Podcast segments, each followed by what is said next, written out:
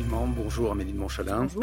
Un soldat français, le caporal-chef Maxime Blasco, était euh, tué hier dans des combats au Mali. Le chef de l'État qui lui avait euh, d'ailleurs remis la médaille militaire il y a quelques mois lui a rendu hommage. 52 soldats au total ont perdu la vie depuis le début de l'opération, des opérations au Sahel. Est-ce qu'il faut accélérer euh, l'allègement de l'opération Barkhane? On sait qu'aujourd'hui il y a 5000 hommes. Il est prévu qu'il n'y en ait plus que 2500 en 2023. Est-ce qu'il faut aller plus vite face à l'exposition finalement très forte des soldats sur place? Permettez-moi d'abord d'avoir une pensée d'abord pour lui, pour sa famille, ses proches, pour aussi ses camarades de combat. Nous menons euh, au Mali depuis des années un combat très dur, je crois nécessaire. Le président de la République a fait part de sa stratégie. Donc cette stratégie, c'est celle que nous allons mettre en œuvre, c'est adapter nos forces. D'abord, c'est ce matin en tant que ministre de la fonction publique aussi, d'abord un message d'émotion et de pensée Mais il pour ne faut ses pas proches. accélérer le retrait des troupes Le président a présenté sa stratégie sur la manière d'adapter notre présence. Le but n'est pas d'en partir, le but c'est d'adapter notre présence, de travailler avec un certain nombre d'alliés, notamment européens. Et donc c'est dans ce cadre que nous prévoyons l'avenir.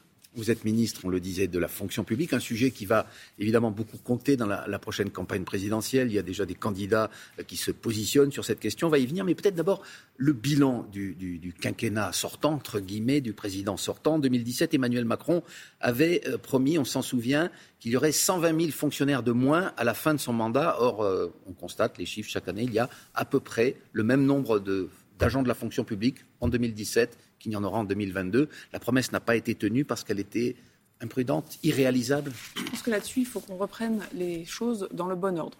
En 2017, le président de la République, comme aujourd'hui, a donné une priorité, que l'État soit efficace, qu'il serve au mieux les Français. Il s'est passé quelque chose en 2020 qui s'appelle la crise sanitaire. Cette crise, elle nous a bouleversés dans nos certitudes aussi. Il faut le Le reconnaître. nombre de fonctionnaires n'avait pas commencé à baisser Si, avant la crise du Covid. Tout à fait. Nous en avions 2019. 2019, 2018, 6 000 fonctionnaires en moins, donc nous avions commencé cette baisse. La crise, elle a bouleversé des certitudes. Elle nous a montré nos forces, nos faiblesses, elle nous a montré que l'État a tenu. Mais nous sommes aujourd'hui aux responsabilités et nous avons une obligation tirer les conséquences de ce que nous avons vu pendant cette crise. Ces conséquences, ce que nous avons décidé de faire, c'est de revenir vers les Français, c'est de faire des choix, Oui. des choix assumés et des choix qui aujourd'hui sont présentés dans un budget. Ce budget pour 2022, il dit des choses très claires. Il dit, au vu de ce que nous avons vu pendant la crise, au vu de nos besoins d'efficacité, nous n'augmentons pas le nombre total de fonctionnaires, Mais vous ne le nous baissons le nombre de fonctionnaires dans les ministères parisiens, mais oui, nous réallons nos forces, nous réallons nos moyens pour remettre en proximité des Français Madame. des policiers, des greffiers, des agents qui peuvent déployer la relance dans les préfectures et les sous-préfectures, parce que vous le savez, pendant les dix dernières années, ce que la droite notamment a organisé et qui nous a montré pendant la crise que ce n'était absolument pas une bonne idée, c'est un rétr- un diminution Mais de nos capacités de terrain. vous, quand vous comprenez bien, Madame de Montchalin, ça veut dire tout de même que sur le nombre de fonctionnaires global que vous aviez promis de baisser, il y avait euh, visiblement une erreur de jugement. Est-ce que Emmanuel Macron, lorsqu'il sera à nouveau candidat, c'est très probable, en 2022, reproposera à nouveau que l'on baisse le nombre de fonctionnaires en France? Globalement, j'entends. D'abord, on assume tout. Ouais. On assume aujourd'hui de donner la priorité à l'efficacité comme on le faisait en 2017, mais de le faire par la proximité. Est-ce que l'État vous pouvez est répondre à ma question néanmoins sur le nombre question. global de fonctionnaires Sur le nombre global de fonctionnaires. Nous visons donc l'efficacité. Quand on fait l'efficacité, on fait des économies. Mais d'abord l'efficacité, après les économies. Et nous préférons cette méthode qui est ciblée, qui permet de répondre aux enjeux de la vie quotidienne des Français. Nous sommes des gens tout à fait responsables budgétairement, évidemment. Donc, Mais aujourd'hui, quand je vois que ce qui nous est présenté, notamment par nos adversaires, c'est à nouveau une vision, comme Mme Pécresse, Mme Pécresse qui propose notamment de supprimer, je la cite, euh, 10% de la, euh, de, je la cite, hein, de l'administration administrante, c'est-à-dire les fonctionnaires qui ne sont pas sur le terrain, Quelle est la qui vision sont Quelle est la vision À droite, Oui. vous avez Mme Pécresse qui vous dit Oui. de manière très technocrate 10% de moins de l'administration administrante. Moi, je ne sais pas ce que ça signifie. Ça a l'air de faire qui ser- pas sur le terrain. Ça fait sûrement sérieux. Ça ne veut rien dire. Vous avez M. Bertrand, lui, qui a une vision des doublons. Ouais. Il vous dit Moi, ce que je veux pour l'État, c'est la République des Et doublons. M. Macron alors? Il vous dit Je vais, on l'a vu, dans les Hauts-de-France, refaire un doublon de Pôle emploi et vous explique que c'est efficace. C'est pas efficace, c'est de la dilapidation d'argent public. Vous avez Mme Hidalgo qui vous dit qu'elle va vous faire des grandes promesses objectivement impossibles et elle a un bilan de gestion à la mairie de Paris qui n'est pas bon. on va y venir doubler, Monsieur Macron, doubler notamment le, mon- le président de la République a fait un choix, l'efficacité, Oui. avec beaucoup de responsabilités, la proximité pour des- les Français. Et donc, oui, on assume. Les économies, elles viennent après. Et on, on On cherche les entend bien économies. vos on objectifs, mais vous n'avez pas répondu à la question initiale qui était est-ce qu'il faut, encore une fois, en 2022, annoncer une baisse du nombre global de fonctionnaires? Oui ou non, Madame de En 2022, nous annonçons dans le budget, de manière totalement assumée, que nous cherchons l'efficacité. On n'augmente pas le nombre de fonctionnaires, on n'augmente pas ce nombre, on le baisse dans les ministères à Paris et on remet en proximité des Français. Et c'est donc la stabilité que nous assumons et que nous assumons parce que nous avons tiré les conséquences d'une crise.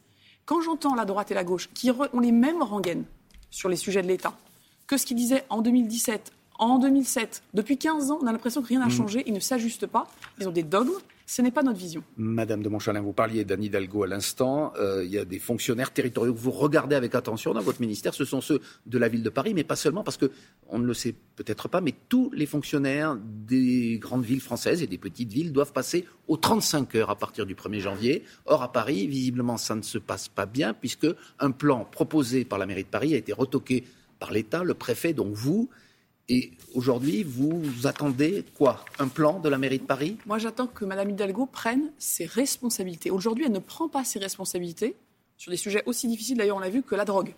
Oui. sur ce sujet-là, elle n'est pas là. Elle ne travaille pas avec l'État. On entendait un reportage tout à l'heure. On a dû prendre une mesure d'urgence. Les responsabilités sont partagées. Ce n'est pas la solution, ce qui a été fait évidemment en urgence hier. Ce n'est pas l'alpha et l'oméga. Mais il faut qu'on travaille ensemble. Sur un autre sujet, il y a une indécence absolue. Tout notre pays travaille 35 heures. Et nous nous assurons qu'au 1er janvier 2022, dans certaines communes où ce n'était pas le cas, ça puisse être aussi le cas.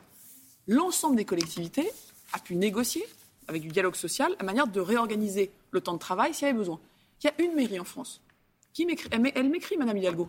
Elle me dit voilà, je ne compte pas appliquer la loi.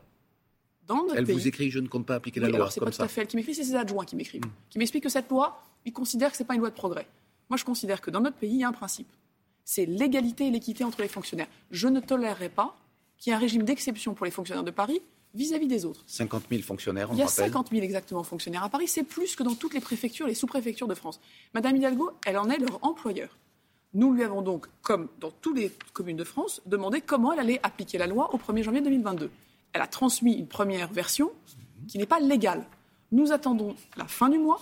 Si à la fin du mois. La fin du mois de septembre. Là, dans quelques jours, si à la fin du mois, elle ne nous a pas expliqué comment elle allait appliquer les 35 heures, en respectant le droit social, avec du dialogue social évidemment, eh bien, elle ira s'expliquer devant le tribunal administratif, comme à chaque fois que dans un pays, la loi n'est pas respectée par ceux qui doivent la respecter. Vous nous dites que l'État va attaquer la ville de Paris devant le tribunal administratif. Je vous dis exactement qu'à un moment donné, la loi s'applique pour tous. Et il n'y a pas de régime d'exception parce que vous êtes candidate à la présidentielle. Il n'y a pas de régime d'exception parce que vous seriez à Paris. Mais vous n'avez pas l'impression justement qu'on va vous reprocher euh, de faire quelque part un petit peu de politique euh, politicienne, puisque Madame Hidalgo vient de se déclarer candidate à la présidentielle, et c'est le moment où vous choisissez, comme vous venez de l'annoncer, de l'attaquer au tribunal. Je choisis rien. La loi dit qu'au 1er janvier 2022, tous les fonctionnaires de toutes les communes de France doivent travailler 35 heures. L'immense majorité des communes aujourd'hui se sont mises en règle, sont mises en règle, elles ont négocié. Ça a demandé effectivement de remettre à plat un certain nombre de plannings, d'organisation de travail. Les maires ont pris leurs responsabilités partout en France. Pourquoi nous tolérerions, sous prétexte de campagne électorale, qu'un principe que tous les Français connaissent ne s'applique pas à Paris. Ce n'est pas responsable. On connaîtra deux résultats électoraux dimanche en Allemagne, le nouveau chancelier, et puis le nom du candidat écologiste ou de la candidate. Il y a d'ailleurs des chances assez importantes qui sont données à Sandrine Rousseau, qui apparaît comme plus radicale que Yannick Jadot. La radicalité, d'ailleurs, euh, c'est ce qui est un petit peu à la mode aujourd'hui aussi dans un tout autre, euh, toute autre partie de l'échiquier politique avec Éric Zemmour. Est-ce que cette envie de radicalité, elle n'est pas totalement opposée à ce que vous, vous avez toujours défendu la République en marche, en même temps, euh, l'aspect raisonnable de la politique, c'est apparemment ce que beaucoup de Français ne veulent plus aujourd'hui? La radicalité Mme Rousseau, c'est décroître et déconstruire. La radicalité de M. Zemmour, c'est, quel que soit le sujet, le ramener à l'immigration. Moi, je ne trouve pas ça très radical, je trouve ça rétréci. Je trouve que ça, ramène des sujets complexes à des visions qui sont, au fond, qui abaissent le débat politique. La vision qu'on a, nous, de la politique, c'est de partir de la réalité, de gouverner des faits et de s'assurer que notre action, elle a des conséquences dans la vie quotidienne. Vous savez, on dit parfois que le président de la République serait, euh, d'ailleurs Mme Hidalgo le dit, membre d'une élite déconnectée. Nous sommes le premier gouvernement à suivre département par département ce que donne notre action. L'obsession du président de la République depuis quatre ans, c'est de prendre des engagements, de s'assurer qu'ils sont tenus et qu'ils rentrent dans la vie quotidienne. Donc la radicalité qu'on porte, c'est s'assurer que nos mots deviennent des actes. Ça veut dire que nous gouvernons des faits. Cette vie quotidienne, vous savez, c'est sur tous les sujets, sur le site du gouvernement. L'ensemble des Français peuvent voir ce qui s'est passé depuis 2017, eh ben, ce qui s'est passé de bien, ce qui ne s'est pas encore assez passé, et ce qui permet par exemple au président de la République d'aller à Marseille, j'étais hier en Charente-Maritime, département par département, de suivre l'action. Donc on peut suivre l'agenda notamment du gouvernement et de votre ministère. Et de ce que nous faisons, parce que Merci. la politique, c'est d'être responsable dans la vie quotidienne et, changer cette vie quotidienne. Merci beaucoup Amélie de Montchalin, ministre donc de la fonction publique, et c'est la fin des cas de vérité. Bonne journée.